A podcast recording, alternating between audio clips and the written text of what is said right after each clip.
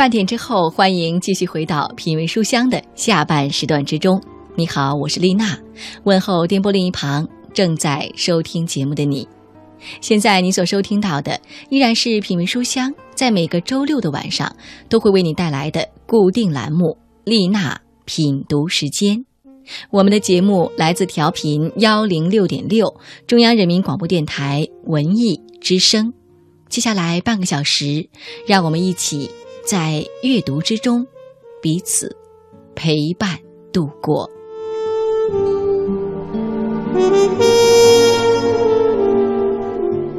真的非常珍惜和期待每周半小时与你相会的时光。你呢，也会对节目有所期待吗？希望能够在节目之余收到来自你的邮件，告诉我你听节目的感受，也可以给我推荐一些你喜欢的作品。我的邮件地址是丽娜幺零六六 at 幺六三点 com，丽娜幺零六六 at 幺六三点 com。这一段我期待着能够收到来自你的消息。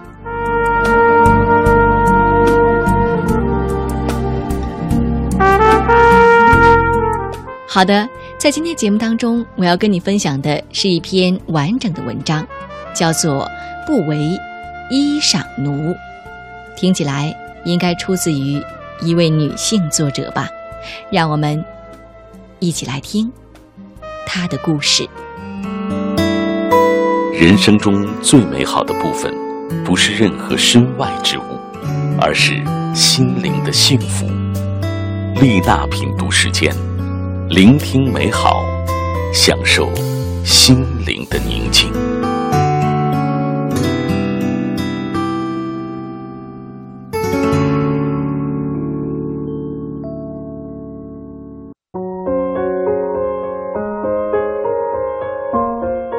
有一幅画面，这两年一直在重复着：一个小女人眉头紧皱，对着一床摊开的衣裳抱怨：“怎么？”就没有一件可穿的呢。这个常常对着一堆衣裳皱眉头的小女人是我，就如一句众所周知的话：女人永远缺一件衣裳，并且缺的是最重要的，是每次出门时想找找不到的那件。就算前一天刚刚买回新衣，在商场试穿时觉得镜子里的小女人风情万种。可过了一天，颜色、款式，甚至肥瘦，哪儿哪儿的都不合适，而且根本没有裤子和鞋子与之相配。这样的烦恼千篇一律，因为感慨太多。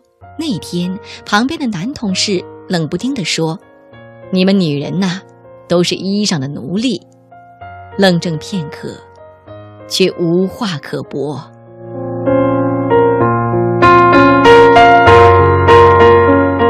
年少的时候，对穿衣始终概念混沌。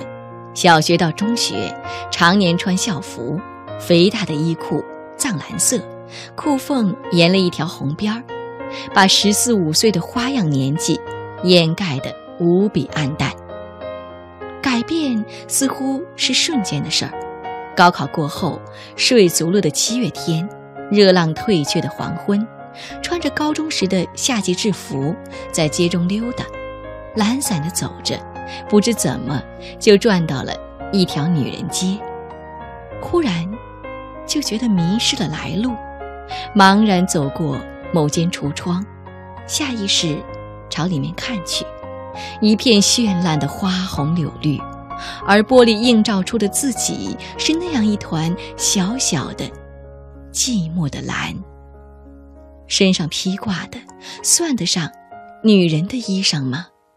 那样暗淡，似乎不曾盛开，就将凋零。那一刻，一个女人对衣裳的盼望、渴望、欲望，在懵懂了十八年后，彻底的苏醒了。呆了片刻，我几乎是夺路而逃，奔跑着回到家中，一直跑到自己的小屋，拉开那个从母亲的卧室淘汰下来的。笨拙的衣柜，那些穿了多年的毛衣、牛仔裤、学生制服，带着陈年往事的颜色，寂寞地呈现在眼前。看着看着，我忽然就哭了起来。是他们淹没了我最好的年华，我灰头土脸，从不曾怒放。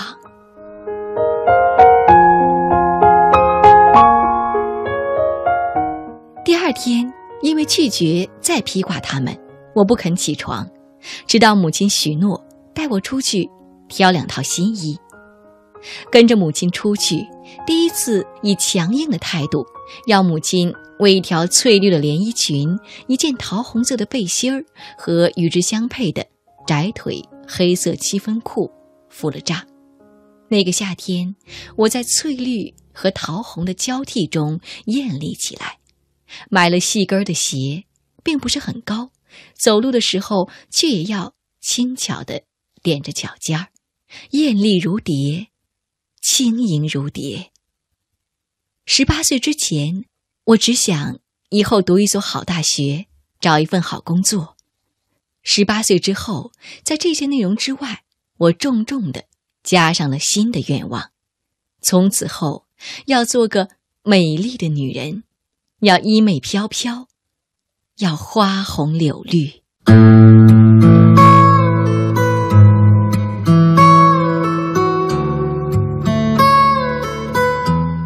走进大学，每月生活费是固定的，出去吃饭会余下一些，攒上三两个月，便可以去学校附近的一个小服装市场，美美的逛上一次。虽然出售的服装质地一般，但款式和价格绝对充满诱惑。那时觉得衣裳只要新潮时尚就够了，视觉上的冲击力胜过一切。为了满足对新衣裳的需求，大二的时候，我开始边读书边打工，周末去商场做促销，赚来的银子换来流行的新衣。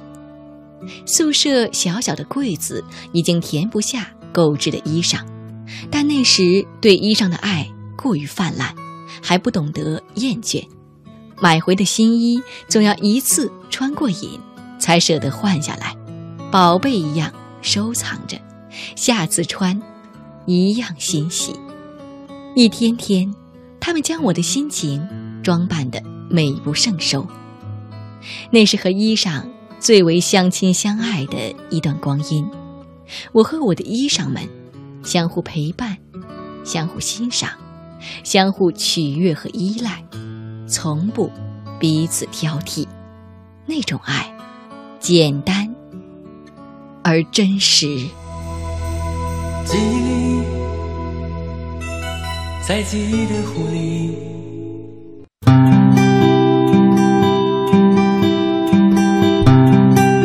大学毕业后，一次以为十拿九稳的应聘，面试时穿了一套自以为得体的套装，小西服领的上衣，窄窄的裙，鞋是仿皮的，很新。因为有份自信，所以。对答从容，看上去高雅沉稳的面试官一直含笑点着头，直到最后，他依旧是面带笑意，轻声反问我：“如果你进入公司，以后可能会经常和一些重要的客户来接触，为什么不让自己的穿着更得体一些呢？”见我愣神儿，他善意的提醒道。可以不用穿很贵的衣裳，但是也要留意一下做工。而一双纯正的皮鞋，其实多花不了多少钱，却能够显示出你对工作的重视。脸突然涨红了，他的眼睛真是雕毒啊！那套衣裳是我在一家临街的小店淘来的，不过百元。款式很好，面料和做工确实粗糙了。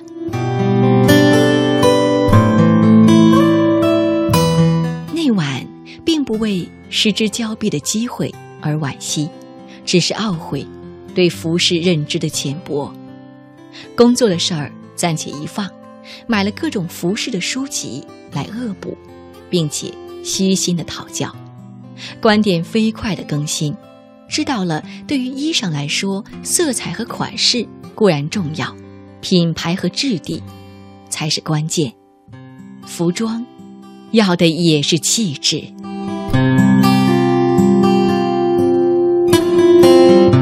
第一次走进了曾经嫌大而繁杂的商场，也进入了衣裳的另一个世界。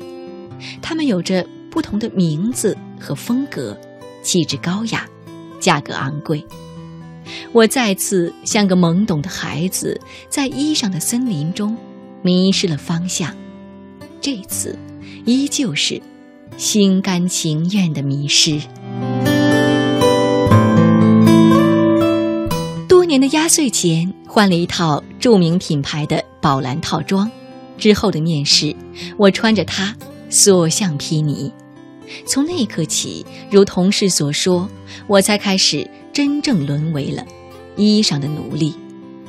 我对服饰的研究越来越深刻，随之愿望也越来越高，买的衣裳越来越贵，却不知为何也越来越难以满足，或者说，那种满足变得非常短暂，几天，甚至几分钟。就会过去。我有了一件，渴望另一件；得到另一件，却觉得依然不够完美。我开始真正的挑剔起来，或者我和衣裳，我们相互挑剔起来。为此，我不快乐。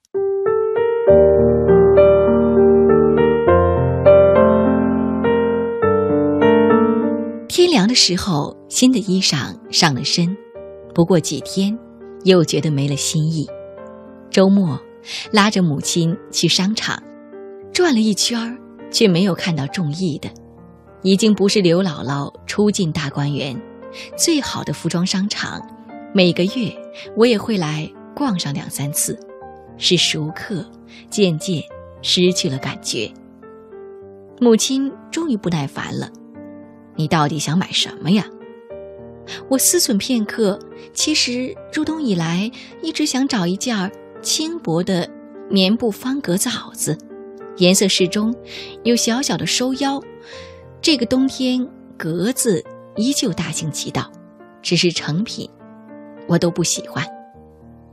母亲驻足说道：“你说的衣裳，家里有一件。”我诧异不已，家里面。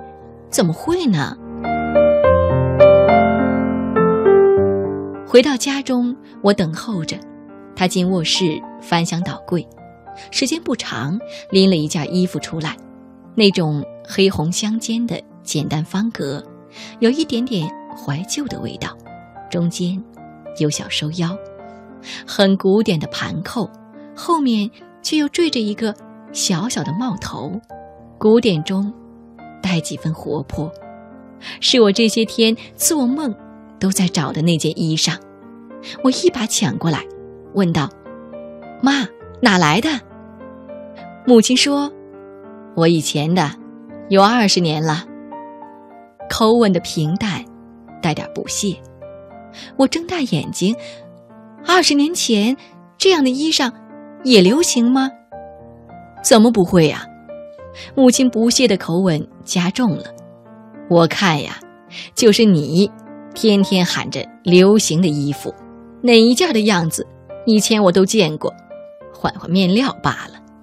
流行说白了，不就是今天走了，明天回来吗？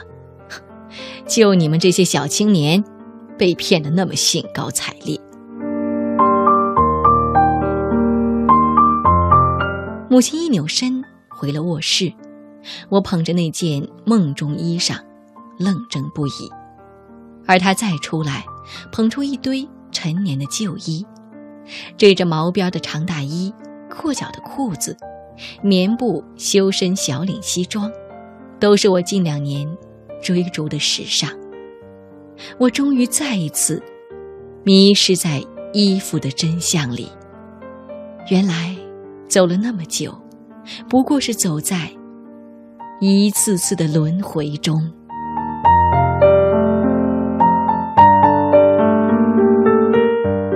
很久没有再添新衣，卫衣凌乱的心终于蹦跳着安静下来。一个阳光暖煦的周末，把所有过去打包收藏的衣裳一件件找出来，重新搭配，悬挂起来。